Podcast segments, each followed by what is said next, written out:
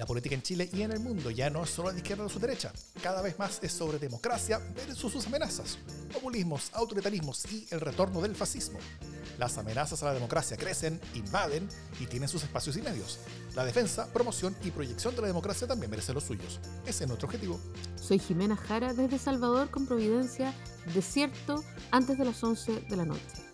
Y yo soy Davor Mimisa, desde Brasil, Italia, donde hace poco acaba de terminar frente a mi ventana una velatón y concierto por los cinco años de la muerte de Anna Cook, siendo que todavía nadie sabe quién mató a Anna Cook. Esto es Democracia LSD.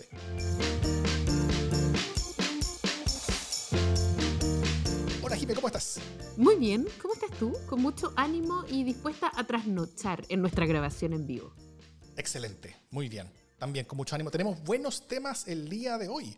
Eh, hoy día vamos a hablar primero sobre en qué están las campañas eh, a 10 de comenzar eh, la franja y sobre todo pensando en en estas como, como carrera que hay para intentar encontrar algún tipo de acuerdo político sobre reformas eh, que se anunciarían antes del plebiscito, sobre reformas que serían después del plebiscito a la constitución que solamente existiría si se aprueba después del plebiscito. Eh, eso por un lado. Y también sobre los primeros adelantos de la franja eh, que, están empezando a salir por redes sociales. Y también una noticia al respecto de algo que va a pasar en nuestros canales al final de esta semana. Y también el segundo tema va a ser eh, la, eh, lo que ha pasado en Televisión Nacional y las preguntas que abre esta situación de Matías del Río eh, sobre el gobierno y sobre el tipo de discusión y democracia que estamos teniendo a partir de los medios. Eso y más hoy día en esta semana en Democracia en LSD. Pero antes un par de noticias de la casa. Primero, tenemos abierta por una semana más el, la convocatoria. La convocatoria para ganarse el nuevo libro de Laurel Libros que tenemos este mes. ¿Cuál es ese libro, Jimé? El libro es Alfabetos Desesperados de Catalina Porcio, un libro eh, con fragmentitos exquisitos eh, que retratan formas de comunicar alternativas cuando hay desesperación, cuando hay urgencia, cuando hay incomunicación o intentos de incomunicación, golpes en la pared, cucharitas, eh, botellitas, todo vale cuando hay que comunicarse, hasta un ojito parpadeando como único recurso en un cuerpo paralizado. Ah, tremenda introducción, fantástico.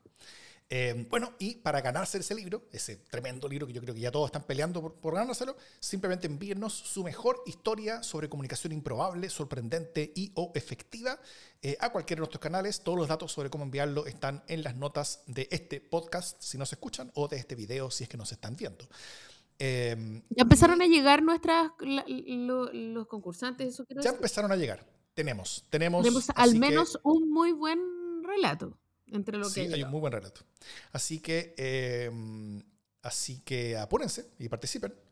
Y em, eso, ¿algo más con libros, Jimé? Eh, sí, quiero, voy a adelantar nada más que eh, este auspicio de, de, Laurel está despertando también ganas en otros mundos literarios de participar de este podcast, tú sabes, un super podcast. Eh, y además que ahora con el pastelazo de la semana ya todo se vuelve mucho más prestigioso y peleado. Entonces, tenemos nuevos libros también que anunciar, pero para las próximas semanas. Eso es una gran noticia. Eh, y simplemente para, para, terminar las noticias de la casa, eh, estamos en un nuevo mes. Eso significa que pronto, eh, no, no necesariamente mañana pasado, pero pronto se va a grabar el LSD sin censura del mes de agosto. Ese es el capítulo mensual y exclusivo que le enviamos a todos nuestros aportantes y aportantas que nos ayudan mensualmente a hacer más y mejores podcasts, a pagar las cuentas de esto y a poder también pensar en proyectarnos y hacer más y nuevas cosas.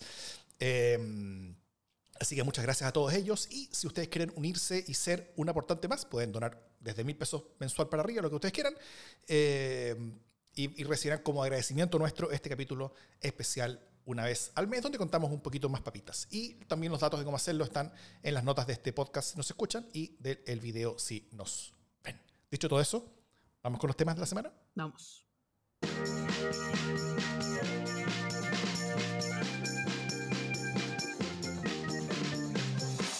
...29 de junio...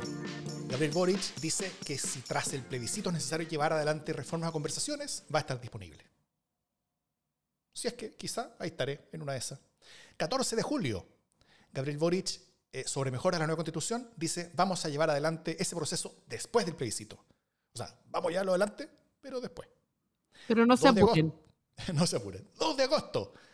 Eh, no, perdón, 1 de agosto. Gabriel Boric insta a su propio oficialismo a llegar a acuerdos de reforma a la nueva constitución antes del plebiscito. ¿Cómo se llama la película, Jimena Jara? Se llama El presidente escucha, es responsable. Muy bien. Eh, eh, antes de entrar en la conversación sobre esto, eh, ¿tú crees que este cambio de opinión tiene que ver con los estudios internos que hacen en la moneda? Cito una pequeña frase que hace la segunda en, su, en el inicio de, de, su reportaje. Dice, el presidente es consciente de que las opciones están muy estrechas hoy y levemente en favor del rechazo. Así explica un miembro del equipo del presidente Boric el giro que efectuó ayer, ayer lunes.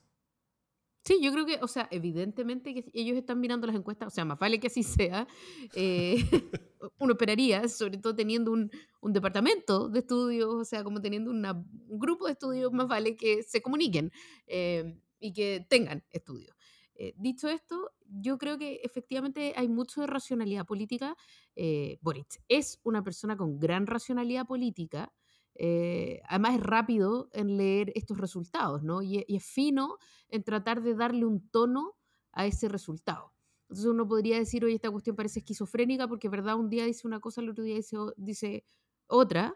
Eh, pero claro, tiene que ver con eh, este cambio que hemos visto de oficiar como casi como generalísimo de una cuestión de la, que no se está, en la que no se está moviendo rápidamente o con suficiente rapidez su propia coalición. ¿no?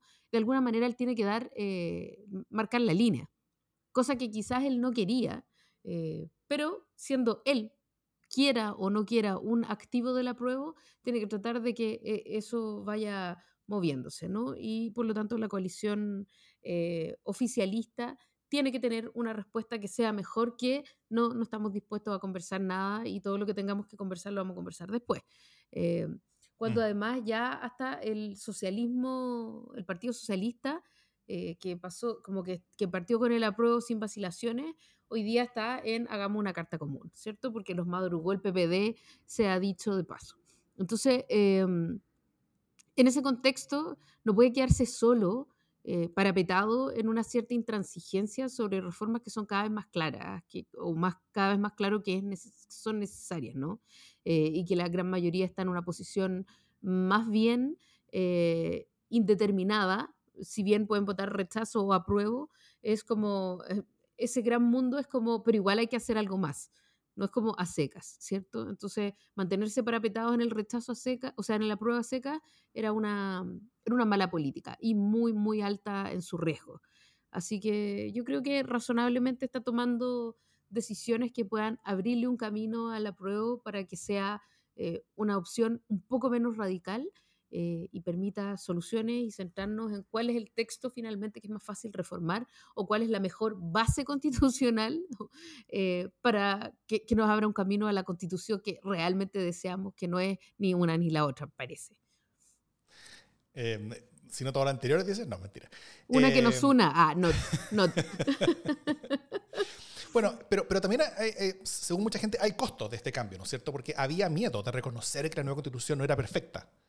Ahora, en la práctica, prácticamente nadie cree que lo sea. O sea, primero, quienes quieren cambiarla, más que duplican, casi triplican incluso a quienes quieren dejarlo tal cual, según las encuestas.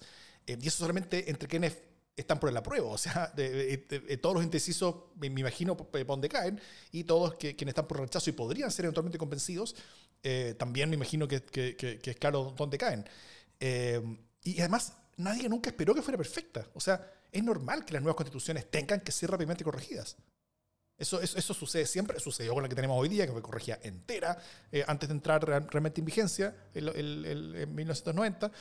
Em, y toda esta discusión yo creo que ha sido un poquito tonta y el oficialismo ha sido un poquito lento en reaccionar. Y eso yo creo que les ha costado votos para el plebiscito. Eh, y si se pierde por poco, yo creo que va a ser por esto. Por ejemplo, ah, un, un ejemplo de recorrido. Como bien tú lo dijiste, em, este esfuerzo parte por el PPD, básicamente. El PPD fue el primero que, habló sobre aprobar para mejorar. Eh, luego el Partido Liberal se suma a eso y estaban convenciendo al PS hasta hace algunos días. Eh, desde el mundo de, de, de Dignidad y en particular desde el Partido Comunista les dijeron tapa. El Partido Comunista les dijo que esto era una pérdida de tiempo incluso.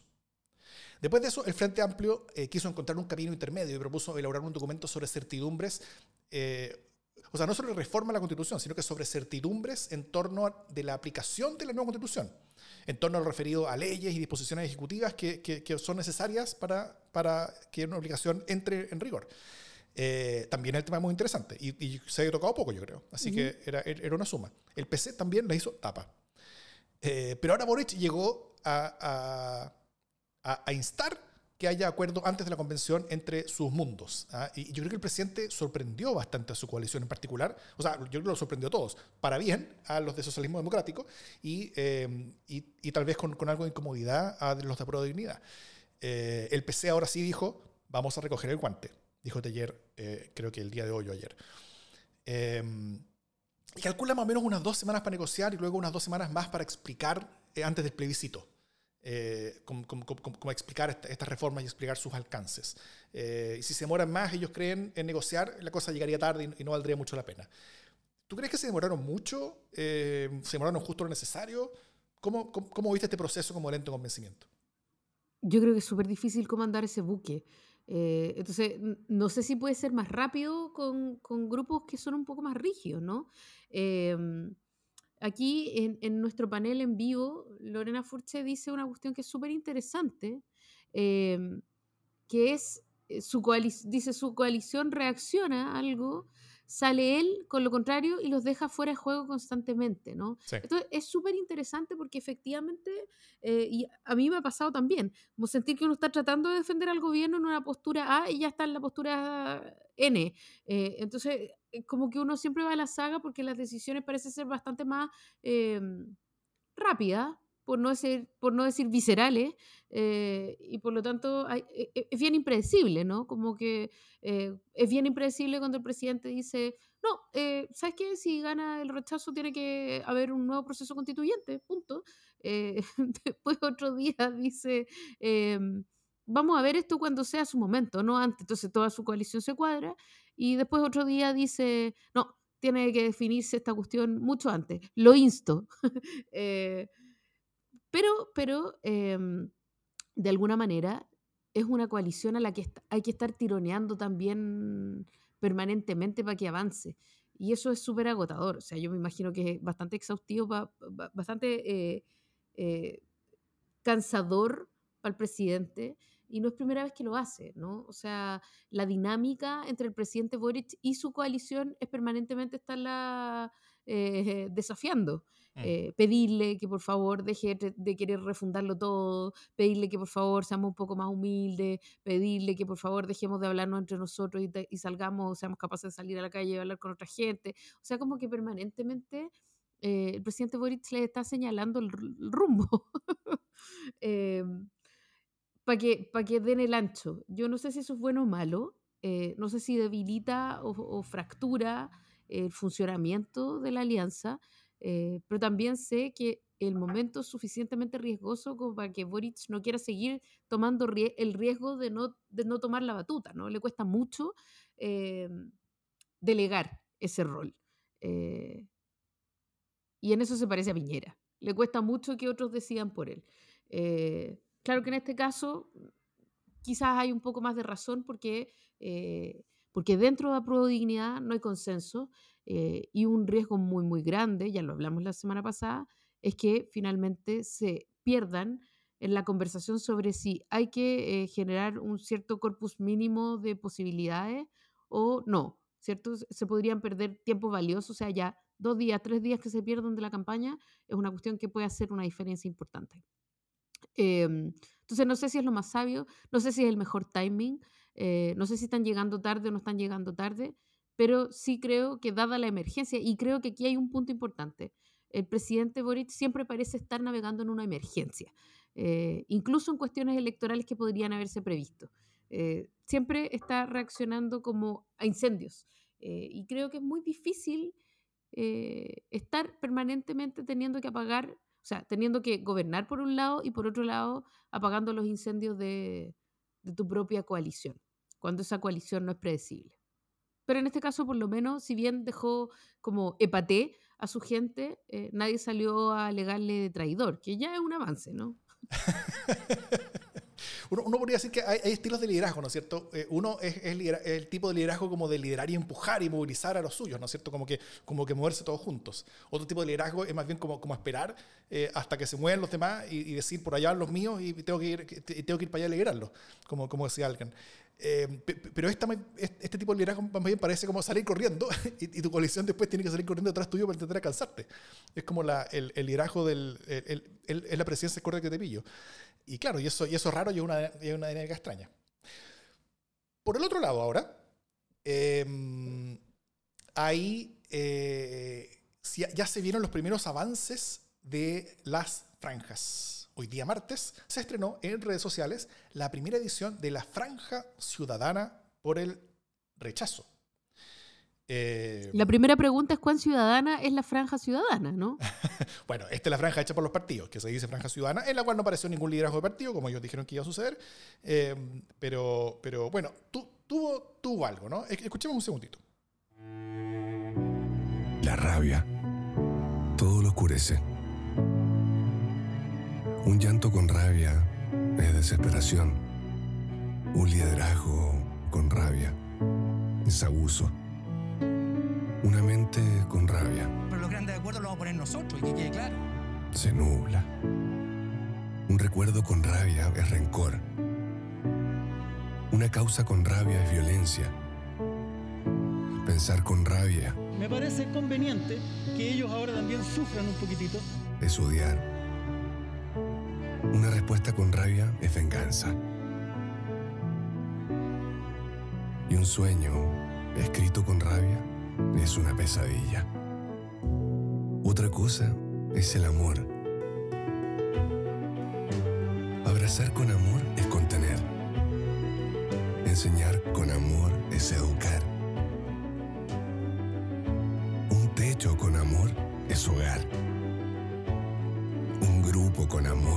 Equipo. Un acuerdo con amor es compromiso. Proteger con amor es cuidar. Un trabajo con amor es orgullo. Un derecho con amor es equidad. Un rechazo con amor es una nueva oportunidad. Y un sueño escrito con amor que todos queremos. Ay, qué amor. Em, ¿Qué te pareció? Mira, justo lo que escuchamos ahora, como para poder eh, contar un poco de qué va, ¿no? E, esta primera parte es el contexto eh, narrativo. Es como, básicamente, por el framing de cómo, de qué vamos a hablar, ¿no? Entonces, eh, de alguna manera dice, por un lado están los que tienen rabia, que son injustos, vengativos, rencorosos, resentidos, no lo dice, pero está ahí, ¿cachai? Eh, castigadores, potocaca, y por otro lado... Y, donde aparece Stingo y Baradit, de hecho. Claro, pero además salen Stingo y Baradit diciendo tonteras, que no han dicho pocas, by the way, ¿cachai? O sea, eh, sale Baradit diciendo queremos que sufran un poquito ellos ahora, fatal, y sale Stingo, ya no me acuerdo diciendo qué, pero, pero así como... cualquier cosa que diga Stingo. Whatever. Em, entonces, y por otro lado, están ellos, los rabiosos, ¿no? Los, los, perros rabiosos, por qué no decirlo, y están, estamos acá, nosotros, los tiernos, los amorosos, ¿no? Eh, entonces, como eh, explicar con amor es educar, ¿sí? Explicar con rabia es castigar, eh, como retar, no sé, como haciendo este, este contrapunto entre rabia y amor que es bien básico, digámoslo. Em, pero terminando en una cuestión que es como rechazar con amor, ¿no? Rechazar con amor es una buena oportunidad. En cambio, eh, aprobar con rabia es venganza y asquerosidad. Em, es interesante el, el, intento que hacen en esta narrativa de ponerle amor al rechazo, ¿no? que es tratar de convertir en algo positivo un no. Eh, que fue el mismo, el mismo desafío que tuvo el, el no en, Claro. en el plebiscito del sí y el no, ¿no? Cómo, cómo generar un, un contenido positivo con una palabra que es una negación. Entonces, cómo generar un contenido positivo, amoroso, con un rechazo, ¿no? Eh, y por supuesto, todo esto es una manipulación y, y muy polarizado, ¿no? Están los de la rabia y están los de. Y, y- los de la rabia aprueban y los del amor rechazan. Y queremos una constitución con amor. Ya. Este es como el, primer- el principal framing. Después viene un spot que a mi juicio es el mejor logrado, que es un spot en el que ustedes van a ver eh, mucha gente duchándose, que es maravilloso, creo yo, porque, eh, porque toma esta idea de que el momento de mayor reflexión es la ducha, cosa que comparto. O sea, la- cuando hay que hablar algo, cuando hay que pensar algo importante, yo eh, me ducho. Porque, porque creo que es, es el momento en que uno tiene más tiempo sin celular, sin teléfono, sin nada, como para poder concentrarse, ¿no? Entonces la gente... La, está- la limpieza como proxy de grado de reflexión. Claro. Entonces aparece mucha gente duchándose, lo cual ya es bien interesante. Y en la ducha preguntándose qué va, qué va a votar y, y básicamente eh, con mucha incertidumbre, ¿no? Y ahí genera, eh, este segundo momento es el segundo momento de la indecisión y de la incertidumbre. Creo que es el mejor logrado, que es muy interesante porque además creo que hay mucha gente que está más tendiendo hacia el apruebo o que está más eh, tendiendo hacia el rechazo, pero que está en esta duda permanente sobre cuál es el mejor camino, ¿no? Eh, está muy, muy bien logrado. Creo que de toda la propaganda que vi, por lo menos eh, de todo este spot, eh, es lo que más puede pirquinear votos, ¿no? Está muy, muy destinado a los indecisos. Y luego viene un spot que tiene que ver con, tiene unas partes que son cómicas, siempre hay en las franjas estos, estos pedacitos cómicos que son un poco para relajar el ambiente, eh, para reírse y que tienen que ver con no tener siempre un registro que es como tan así de liturgia, ¿no? Claro. Eh, entonces, entre medio del sermoneo y de la cuestión así como más grave y más agobiante, vienen cuestiones que son como chistositas, ¿no? Como, y, y son dos spots cortitos de si es mala, es mala, ¿cachai? Como que no tratemos de maquillar la cuestión. Em, y luego viene un spot que es un testimonio, ¿no? Em, entonces es un testimonio de una persona que ha vivido eternamente eh, bajo el signo del acoso, la discriminación y la exclusión, y cómo ella siente que esta nueva constitución, si es que se aprueba, es más, ac- más acoso, más abuso, más discriminación y más exclusión, ¿no? Porque Em, eso es lo que vio en su construcción. Claro, y esto es, es- es puramente emotivo finalmente, ¿no? Es, Sí. es la, la pura vivencia em, y busca calibrar emociones nomás. po. Y cierra con la idea del amor de nuevo, ¿no? Como que la no exclusión, eh, el, el- el Chile de todo, el del Chile somos uno, es eh, rechazar finalmente. La idea de que, de que esta constitución del 80 finalmente representa el amor, la unidad, la no exclusión, ja. eh, y ya, o sea, pero es- está bien hecho emotivamente. Hay una, hay buenas, eh, hay un toca el violín más pequeño del mundo, ¿no? Pero, pero a mí me parece que lo más logrado realmente es el, el tema de la, de la ducha. Sí. Eh, vi hartas cosas similares. Eh, creo que esto, esto intenta apelar a las emociones hablando sobre emociones, ¿no es cierto? Principio, lo cual es, un poquito, es, es, es poco sutil, pero, pero puede ser efectivo. Eh, yo, yo, yo también tenía en, en mis notas de, de el rechazar con amor eh, como versionado de decir no con alegría, pero en este caso eh, lo hacen con imágenes que no son alegres o, eh, o que, o que no son amorosas, al menos en la primera mitad. O sea, en la primera mitad eh, tocan imágenes negativas, ¿no es cierto? Eh, y, y- solamente después viene algo asociado a, su, emoción positiva. Entonces no es un mensaje solamente positivo, sino que es un mensaje mezclado entre lo negativo y lo positivo también. Eh, y en, la ducha, que yo estoy de acuerdo en que, es potente y efectiva, pero también ahí aprovechan este recurso de cosas que piensa la gente mientras se ducha en la mañana y aprovechan de meter harta fake news. Como que, como yo conté dos o tres cosas que no son verdad, que, que encontraron ahí y, y como que dejaron pasar, ¿no es cierto? Y eso es como con el recurso de, no es un político diciendo tal cosa, por lo tanto está mintiendo, sino que es el recurso de, es una persona que está, eh, eh, que está reflexionando eh, algo que escuchó por ahí, lo cual es, es cierto, o sea, el, el- el mismo mundo les dice una mentira y después esa persona está en la ducha pensando sobre esa mentira y luego ellos están grabando a esa persona mientras piensa en esa mentira. es como una cosa media, media, media circular. De nuevo Pero- la educación y la salud, ¿no? Como, claro, exacto. No voy a poder heredarle a mis hijos, ¿cachai? Como Claro, no, sí, hubo harta fake news, sí. Eh, y, y- y tuvo un poquito, en, en esas dos primeras etapas, tuvo un poquito de agencia de Sanhattan eh, creyendo con qué es lo que piensa y habla y, teme el pueblo de Chile, ¿no es cierto? Eh, aunque yo creo que se nota mucho menos que en otras campañas de la derecha donde esto ha sido eh, así como que te venga una cachetada el, el, el, el sanjatanismo. Acá creo que, creo que ha sido mucho más trabajado, aunque igual yo, yo oí un par de, un par de notas de eso. Eh, pero creo que es efectiva. O sea, en- en- entre las campañas que yo he visto desde ese mundo, está entre las buenas. Por ahí, un poco más abajo tal vez que la de la vida del 99. Sí, ¿no?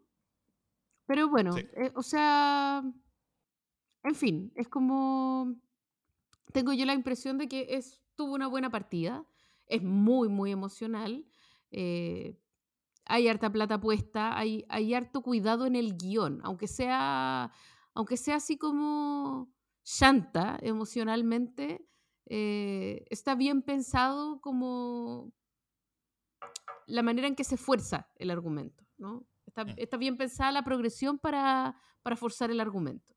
Eh, Sí.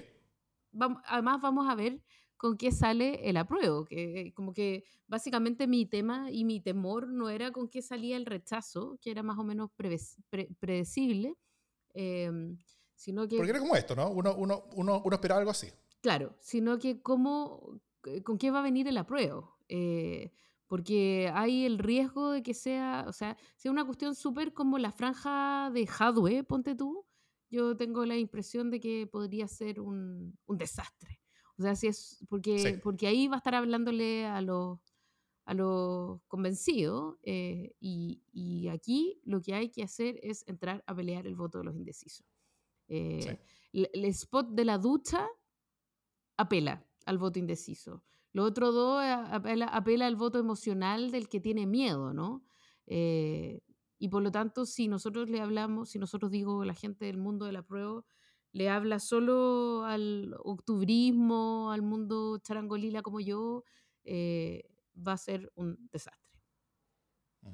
Eso. Ahí, ahí, ahí eh, voy a, yo voy a te- te- poner mucha atención en el momento en el que se escuche la primera nota de la, de la franja de la prueba. Si es que esa primera nota es de un instrumento musical, que sea un charango, que sea una zampoña, que sea algo parecido, yo voy a tener un zapato al televisor. Y todos ustedes lo van a poder ver en vivo y en directo. ¿Por qué? Ah, eso, eso, eso.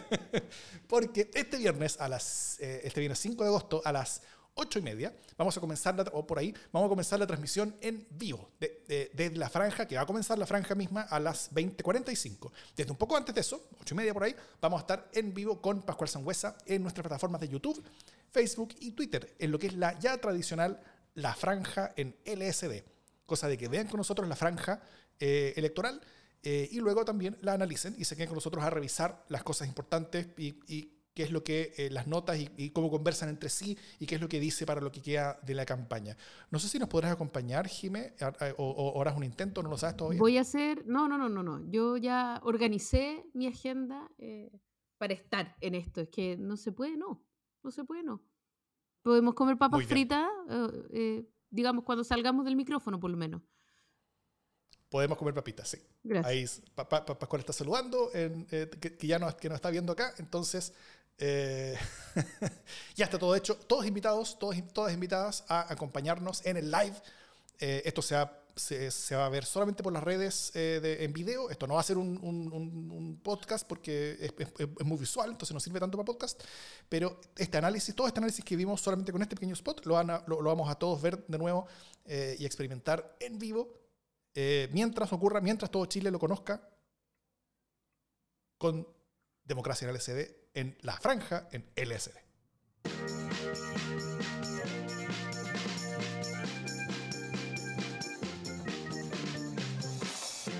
¿Sabes cuál sería una buena franja, Jiménez Jara? ¿Cuál sería una buena franja, da por mi misa? Sería una franja en la que, en la que con, los, con, con notas en, en, en Charango y en Zampoña eh, estuvieran anunciando lo que realmente el pueblo charangolila quiere. Tanto charangolila como todos los otros pueblos también. Yo no soy charangolila, pero todo el mundo. Y todas las naciones. Y todas las naciones. Y todas las culturas y los O patrimonios. sea, tenemos, tenemos actualmente eh, hasta en las naciones entre, entre eh, jugando las naciones ahí en el estrecho de Taiwán, también ya están, están protestando, alegando con aviones que parten y que se van y llegan, protestando siempre por... Porque no les llega, porque no ven, porque quieren más. ¡Qué caso! El pastelazo de la semana. Uy.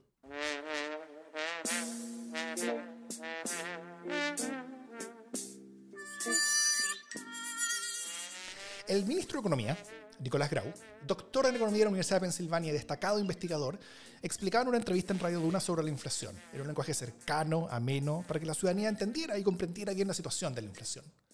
Y lo que, eh, eh, a, a lo que dijo que las pymes compran insumos y en esa perspectiva la inflación los perjudica, pero también venden productos y desde esa perspectiva parte de esos productos los pueden vender un poco más alto, dijo. Luego afirmó que en ese contexto, a diferencia de las personas, que son consumidores finales, la inflación trae costos y beneficios para las pymes. El problema es que la ciudadanía entendió muy bien lo que decía el ministro. Eh, en algún recóndito y polvoriento recoveco de alguna oscura biblioteca económica probablemente uno podrá encontrar ejemplos de pymes beneficiadas con la inflación como por ejemplo las que fabrican esos contadores de billetes que hay en los bancos, ¿no es cierto? Eh, pero, pero un ministro es un político y, y- y no un académico y no puede decir esa farrabasada insultando a cientos de miles de chilenos diciéndoles que hay cosas buenas en las cosas malas que ellos están vi- viendo y sintiendo en, su- en sus experiencias diarias como, como empresarios, como, como, como emprendedores eh, y haciendo también que otros millones de personas más sientan que eh, fueron tratados como jetones, básicamente. Entonces, la, frase del ministro no tiene nada que envidiarle, yo creo, a las varias frases alienadas y mal pensadas de varios ministros que en agosto, septiembre y octubre del 2019 terminaron encendiendo el pasto seco que terminó con un estallido social. Eh, primero con alta inflación. o sea, eh, la primera cosa que me preocupa es que con alta inflación, nulo crecimiento, gobierno tal desaprobado y antes de un plebiscito, un ministro no debiera querer probar suerte con esos fuegos por estos días. Eh, y la segunda cosa que me preocupa es que si un gobierno de Boric no va a ser capaz siquiera de evitar tener esas frases de ricos alienados de los problemas reales de la población que plagaron la presidencia de Piñera, eh, ¿se van a hacer iguales que eso? Entonces, ¿para qué te traje? Yo tengo respeto por las habilidades académicas de Grau, eh, tanto respeto por, por sus habilidades académicas como desilusión por sus habilidades políticas. O sea, stop trying to make Grau happen. Yo, creo que ya fue. O sea, eh, él es una fábrica pastelazo eh, y una fábrica que no se beneficia con la inflación. Pastelazo. Yo tengo mi pastelazo también. Eh, es un pastelazo que me he preguntado sobre si presentar o no presentar acá, eh, porque ocurrió hace cuatro días, pero la verdad es que me parece un pastelazo importante, eh, que es, eh, me da un poco de lata que sea de nuevo ella, pero ministra del Interior, no se pegue en la cabeza. Hace, hace unos días, eh, y además en, en- en plena Cámara de Diputados, hablando en la Cámara de Diputados eh, sobre declaraciones e inquietudes que habían presentado diputados eh, de derecha, ella habló de la ignorancia, habló de no tener información suficiente y habló de que no sé si se pegaron en la cabeza. Uno podrá eh, encontrar que no es para tanto, uno podrá reírse, pero creo que grafica eh, y de manera súper manifiesta eh, un, un síntoma o un, problema que ha tenido consistentemente la ministra del Interior y que es no, comillas, habitar el cargo, cierre de comillas, ¿no? El no comprender cuál es la dignidad del cargo que ella está llevando adelante, eh, cuáles son las formas que se esperan de eso y cómo tiene que hablar eh, y sobre todo cómo tiene que referirse a otro poder del Estado. Cuando ella está hablando en la Cámara de Diputados, no está hablando de parlamentarios fachos, que sí los hay, está hablando de un poder del Estado.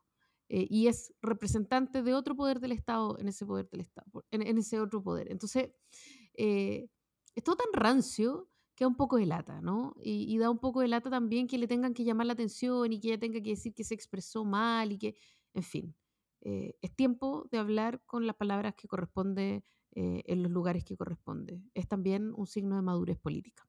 Pastelazo.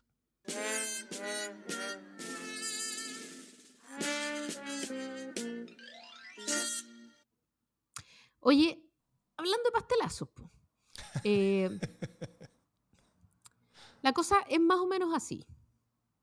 Matías del Río es un periodista insoportablemente facho eh, No es- insoportablemente no es tan- pesado. no es tan facho. Yo, yo lo encuentro insoportablemente facho, pero es absolutamente irrelevante, pero yo tengo que decirlo porque sirve el disclaimer, ¿no?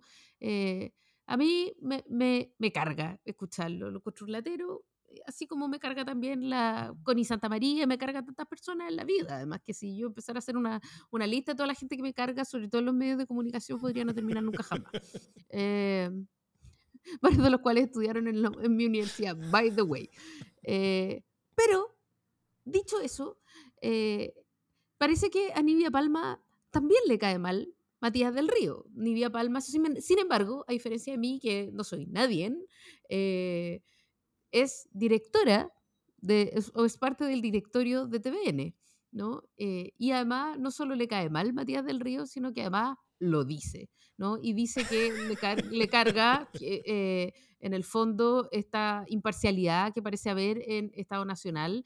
Todo esto a partir de un panel bastante desigual, hay que decirlo, donde había cuatro panelistas del rechazo y dos de la prueba, lo cual igual era como te fuiste un poquito en la bola. Eh, y creo que había razones para presentarlo, decirlo.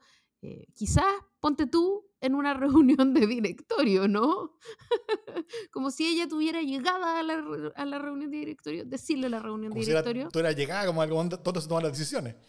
Claro.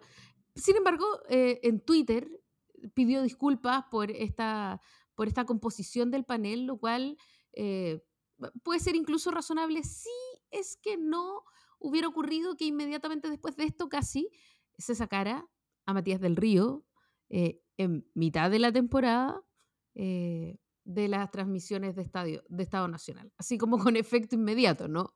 Eh, y luego, además, se quisiera convencer a todo el mundo de que no era un castigo en realidad. o sea, no, sí, lo sacamos. Lo sacamos de un día para otro. Lo sacamos después de que una directora que tiene fuerte llegada, ¿cachai? Hoy día como ideológicamente, eh, a las cabezas del canal, a las cabezas que toman las decisiones del canal, a los ejecutivos del canal, eh, alegara justamente por cómo se estaba llevando a cabo Estado Nacional. Eh, pero no vayan a creer que esto es un castigo, ni vayan a creer que esto es censura de ninguna manera, porque queremos muchísimo a Matías del Río y tiene un programa muy importante que ya les vamos a contar más adelante porque ahora eh, estamos pensándolo. Eh, yo le pregunté, por supuesto, sobre este tema al, al erudito en el tema Pascual Sangüesa, eh, que ya dijimos va a estar el viernes con nosotros y que es de la casa, eh, y que además hace el ramo, ni más ni menos que eh, derecho como a la información, eh, medios de comunicación, información, censura, etc. y por lo tanto, eh, le pregunté qué, qué le parecía y él me hace notar que, bueno, que primero es muy atípico que sea a mitad de temporada la salida. Segundo, recordemos que acaban de cambiar el director, el director de prensa eh, Mm. de TVN eh, y por lo tanto todo esto se ve mal. Y además, eh, todo esto está ocurriendo a semanas del plebiscito, ¿no? Eh, y ocurre a propósito de una transmisión eh, que examinaba el plebiscito. Por lo tanto, todo eso es altamente irregular, feo. No le, no le avisaron al directorio, no es que tuvieran que pedirle la, la, anuencia al directorio, pero se ve muy rápido, muy improvisado, muy visceral y muy mal. Eh, y por lo tanto, cualquier cosa que haga ver como que en realidad no es una censura o no es una decisión política, ya no es creíble. Puede que incluso hayan tomado una decisión sin fines políticos, pero no es creíble. Está mal, se ve mal, queda mal. Eh, y sobre todo en un canal público, ¿no?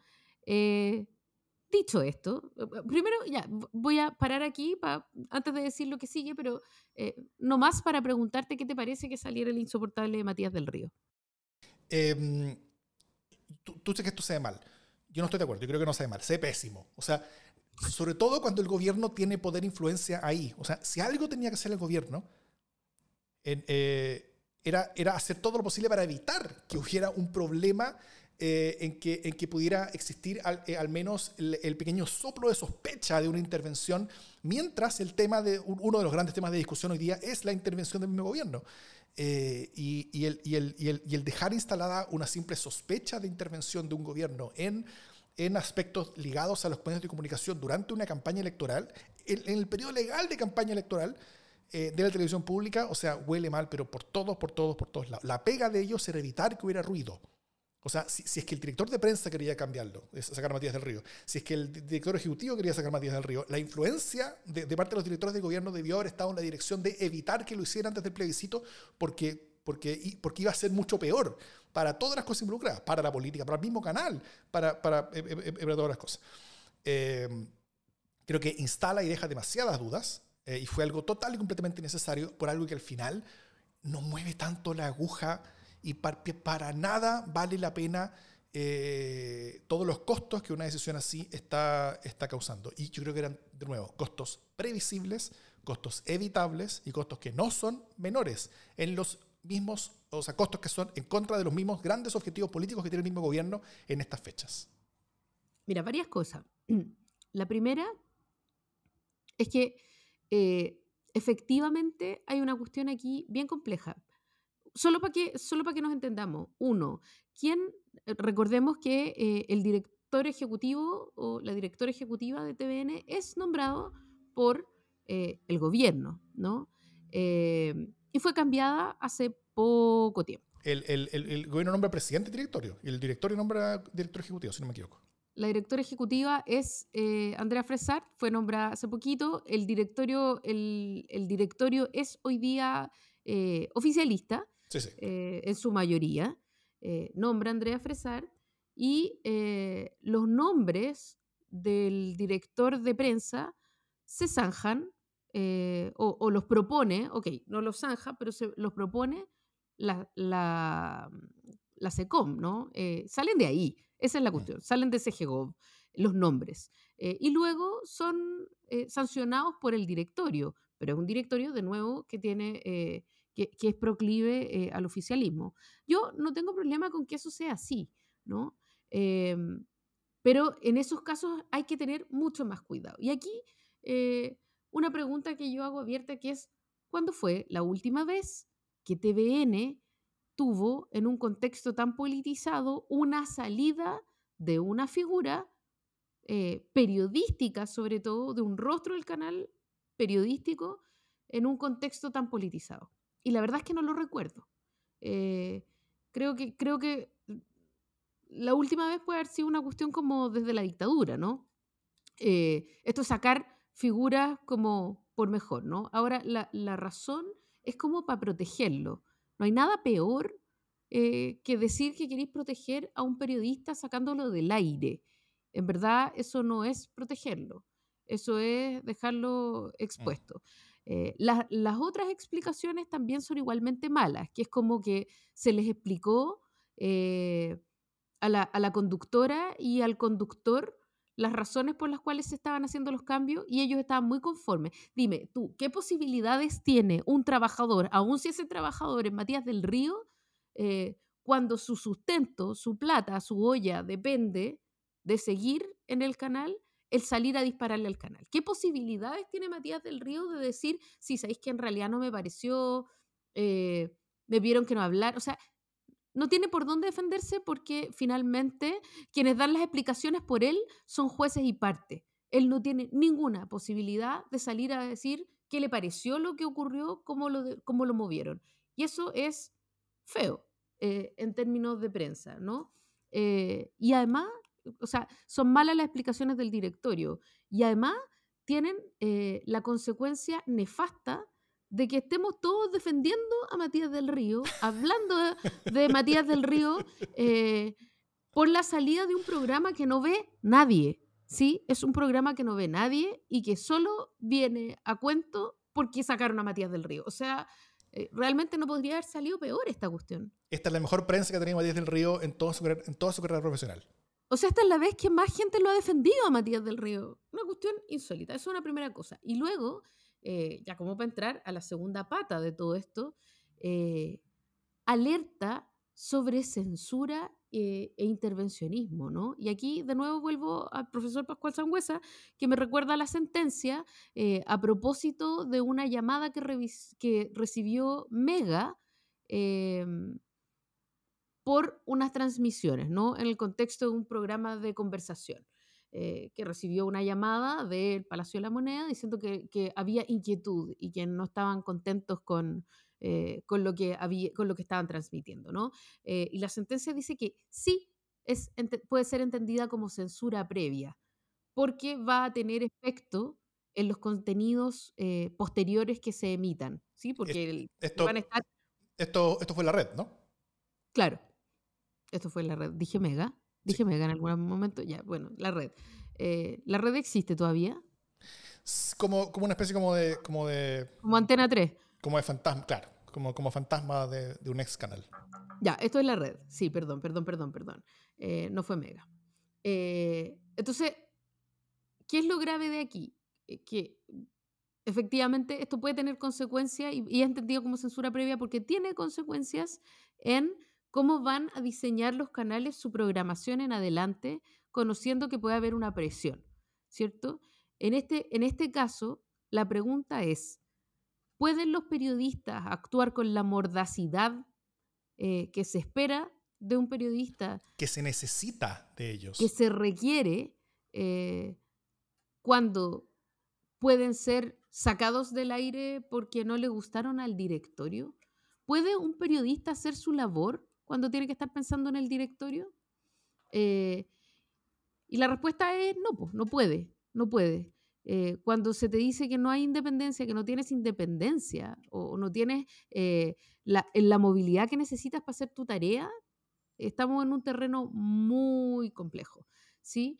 Em, y al menos en un canal público uno esperaría que esa cuestión estuviera zanjada, porque esto podría ocurrir en un canal como fue en su momento en donde Piñera iba a una entrevista y decía, ¿cuál es mi cámara? Bueno, todas son mis cámaras, jajajaja, ja, ja, ja, ¿cachai? Que es una cuestión horrorosa, pero es un canal privado. Este es un canal, se supone que es público, entonces no debería haber este tipo de cosas, ¿no?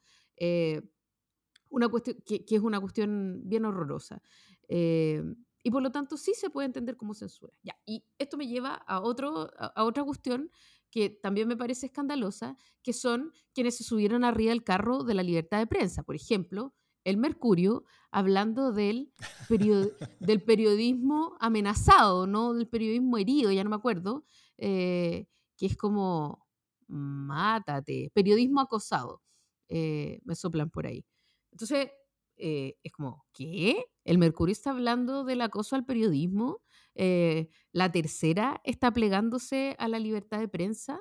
O sea, perdóname, pero sé de primera fuente que en la tercera, como periodista, me toca saber que en la tercera no se puede hablar de dictadura para hablar de del tiempo de Pinochet, ¿sí?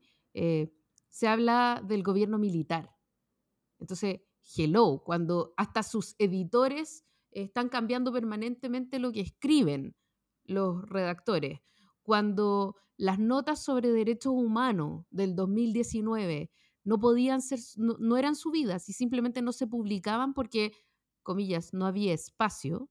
Eh, y cuando los periodistas que más porfiaron para subir temas de derechos humanos, como el tema de Gustavo Gatica, que ganó un premio al periodismo de excelencia, eh, cuando esos periodistas que escriben reportajes de excelencia sobre derechos humanos después son desvinculados, onda, el mismo mes, eh, no me joda, ¿cachai? Entonces finalmente es una torpeza sin límite, porque permite que los verdaderos malos de la película salgan a rasgar vestidura en nombre de un valor que, que no comparten finalmente. Entonces aquí uno tiene que bancarse a todos los patúos llenándose la boca y eso no puede ser, ¿cachai? Eh, Luego, la pregunta que uno se hace es, ¿se le está pasando la mano al gobierno con el intervencionismo? Ahora, no nos, no nos consta que el gobierno haya tenido una mano en esto. Eh, Pero se ve todo ligado. Se ve todo ligado, efectivamente. Y esto se suma a, a, esta, a este juego como de, como, como, como estar en, en, la zona difusa de la línea de lo que puede y no puede hacer según Contraloría, eh, se suma al ataque permanente que siempre recibir de cualquier oposición, haga, haga lo que haga o deje de hacer lo que deje de hacer eh, en, en, plena campaña electoral. Eh, se suma a, a, las cosas donde Contraloría ya tiene investigaciones abiertas, formales, se suma a distintas torpezas y errores y, cosas y, ups, me equivoqué, tuiteé una cosa que no había tuiteado, ups, puse un cartel en no sé dónde en un hospital, hice una, una, una reunión obligatoria para todos los médicos para, para invitar a, al, al, al Gaspar Domínguez para que les hable de por qué tienen que aprobar todos ustedes. Eh, ese es, e, e, efectivamente hay, hay, un, hay, un, hay una línea que se está traspasando en la cual eh, el gobierno eh, incurre en varios costos. Incurre primero en el costo de que se empieza a instalar la opinión de que el gobierno está solamente dedicado al plebiscito y nada dedicado a gobernar, y eso hace que el gobierno continúe bajando su aprobación y y también hace que, eh, que, que, que, se empiece a instalar de que la, de que, de de la cancha puede estar eh, dispareja a favor del apruebo porque la fuerza del Estado estaría empujándola. Lo cual está, yo creo que lejos de la realidad, pero sí, pero, pero no tiene que ser realidad para que se instale. Y, eh, y el gobierno no debería estar ayudando a que se instale, sino que debería estar eh, desincentivando la instalación de esa, de esa imagen que finalmente eh, sería un fuerte impulso a la opción que el gobierno no quiere que gane. Entonces, eh, hay, que pensar qué cosas que está haciendo el gobierno ayudan a los objetivos del mismo gobierno y qué cosas que está haciendo el gobierno o deja hacer el gobierno eh, perjudica a los objetivos que el mismo gobierno debería hacer. Por lo mismo, si es que el gobierno tenía alguna línea de acción en lo que pasó en Televisión Nacional, insisto, debió haber sido evitar ni cualquier, ningún cambio antes de, eh, del plebiscito. Eh, y, y, que todas sus fuerzas fueran en ese sentido. Por último, que se sepa después. O sea, que eh, aunque el gobierno no hubiera logrado eso, porque el directorio está muy convencido de hacer lo que quería hacer, o la dirección ejecutiva, no sé, eh, y, y, que no lo hubiera logrado. Bueno, tal vez, pero, pero que quede el registro y que después lo, lo filtren la prensa de, la, de las gestiones que hizo el gobierno para intentar evitar que sacaran al. Eh, pero pero, pero el, el, el, hecho de que quede esto instalado como posibilidad es algo eh, bien, bien complejo y que se suma a todo lo demás y que va creando una película que no es nada favorable. El periodismo está para incomodar al poder. Dijo el y no el poder para incomodar al periodismo. Así es. Dijo el presidente de la República cuando no era presidente de la República. Entonces, es. bueno, es verdad que los medios de, de comunicación eh, privados, en su mayoría, toman decisiones eh, editoriales de contratación y de desvinculación vinculadas a razones ideológicas, porque tienen una línea. Eh, al canal público se le piden otros estándares. Y entonces esto es mucho más grave. Además, Matías del Río ha sido eh, Matías del Río durante muchos años. Eh, era el peor momento para sacarlo si es que querían sacarlo. Eso nomás.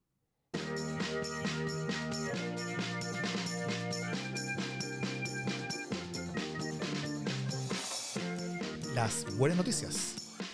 ¿Qué buena noticia tienes, Jimena Jara? Tengo dos buenas noticias, pero, eh, pero, pero voy a quedarme con la que es nacional. Eh, mi buena noticia, o más bien te voy a hacer elegir.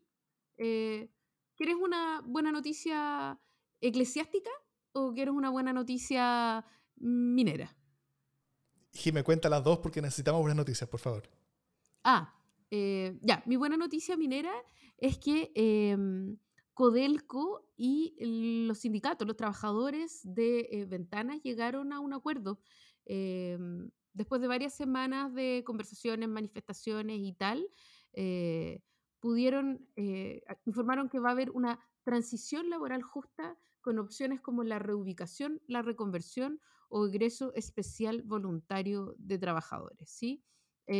además hicieron este, este plan en conjunto, ¿no? Fue una negociación eh, y, y, a mí me parece que es bastante ejemplar. Ojalá que en otros casos de despido eh, fuera también tan respetuoso. Eh, y para esto es así importante eh, el sindicalismo, ¿no?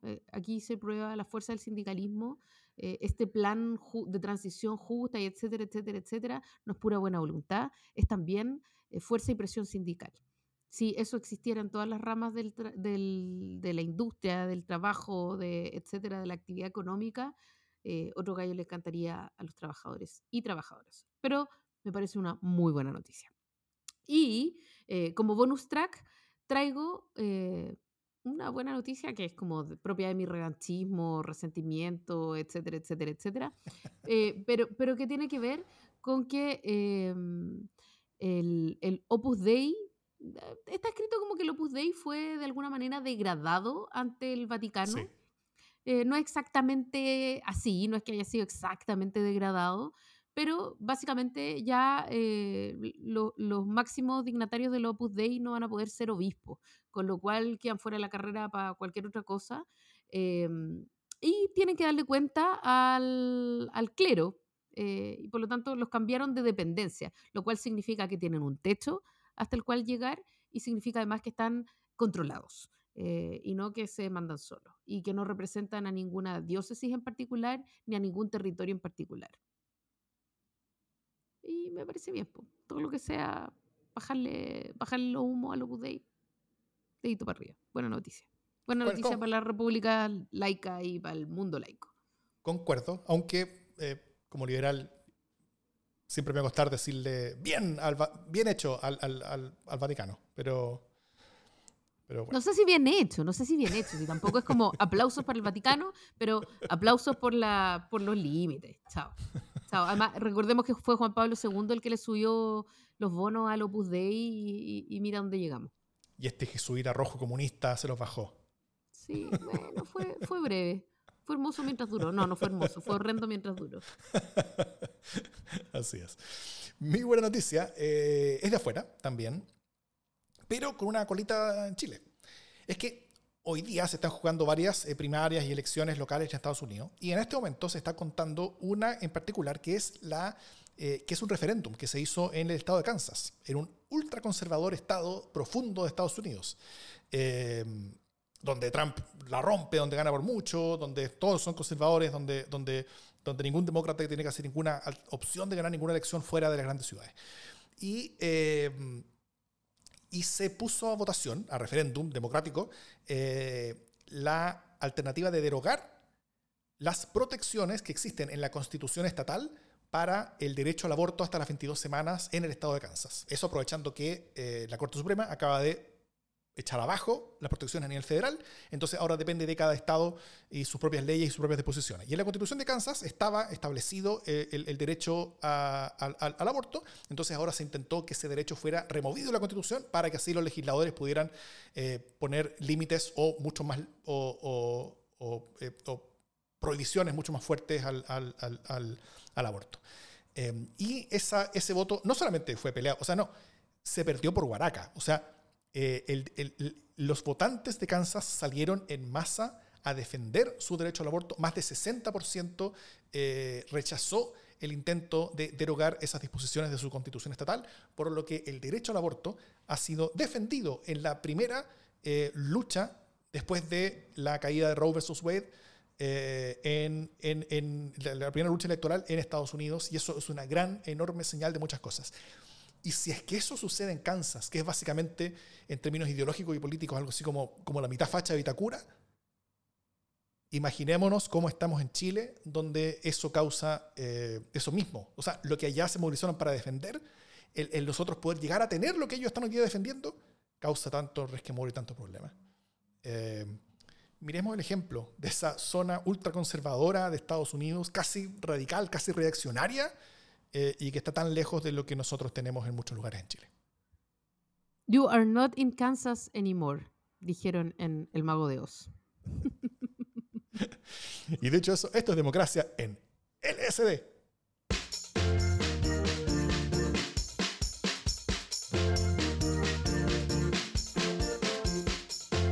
Muchas gracias, muchas gracias a todos quienes nos han acompañado hasta estas altísimas horas de la noche.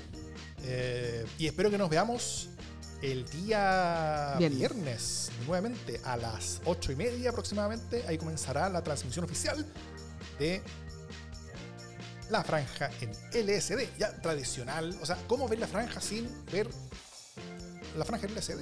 ¿Cómo, cómo se podría hacer eso, Jimé? ¿Se puede hacer eso? Yo creo que no. Por ningún motivo. Además, ¿cómo se lo van a perder? Nosotros tenemos la capacidad de hablarte una hora y media de una franja que te dura media hora. ¿ah?